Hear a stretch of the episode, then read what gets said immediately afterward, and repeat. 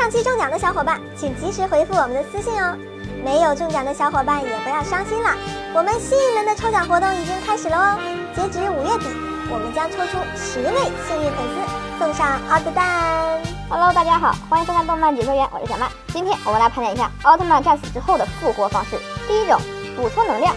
在奥特曼战死之后，通过补充能量的方式复活，这种情况是很多的。比如说，梦比优斯被怪兽变成金像。